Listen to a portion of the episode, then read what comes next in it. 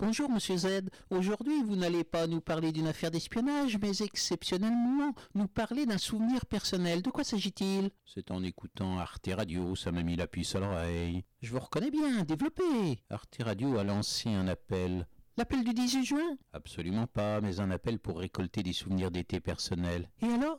Étonnamment, cet appel m'a provoqué, touché au cœur, alors j'ai décidé d'y répondre. Je vous écoute.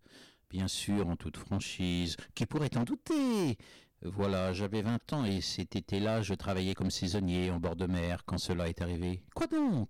Un choc émotionnel. Que voulez-vous dire?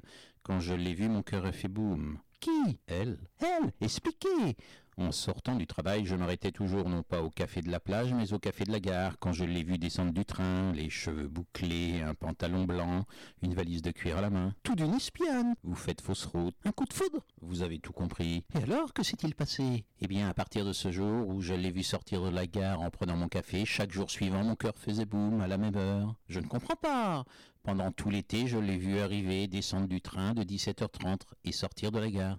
Vous dites bien tout l'été Mais c'est incroyable C'est pourtant la vérité. Mais vous n'avez pas cherché à lui parler Impossible. Pourquoi? Tous les jours, un type venait la chercher en Porsche bleu et en arrivant, il actionnait toujours son klaxon italien à cinq sons et ça, ça m'énervait. Vous les comptiez?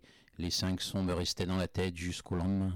En plus, ce type était bien fringué des affaires, avec des baskets blanches pour la jouer cool, mais n'avait pas l'air honnête. Ça sentait la tromperie à bout de nez. Ah, des gens enquêteurs Il avait tout pour me déplaire, chemise amidonnée, collier en or, cheveux gominés en arrière, lunettes de soleil, vous voyez le genre. Mais cela ne vous regardait pas Non, mais je voulais la voir, c'était plus fort que moi, mais c'était lui qui repartait avec elle, sur les chapeaux de roue. Et tous les jours comme ça Oui, et voilà pourquoi, en rentrant chez moi en Solex un soir, j'ai décidé... Non, ne me dites pas que...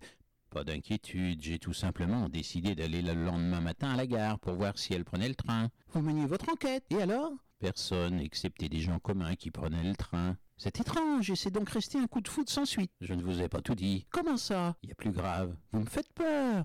J'ai attendu avec impatience la saison suivante pour la revoir. Je ne vous crois pas. Si, l'été suivant est arrivé, mais je ne la voyais plus sortir de la gare. Ne me dites pas que... J'en suis pas fier, mais ça me faisait du bien de l'imaginer, de rêver cette fille en prenant mon café. Mais bon Dieu de mille bon Dieu, calmez-vous, c'est du passé. Excusez-moi, mais quand j'y pense, je la revois toujours, avec ce type bien fringué des enfers, et son klaxon à cinq sons insupportables.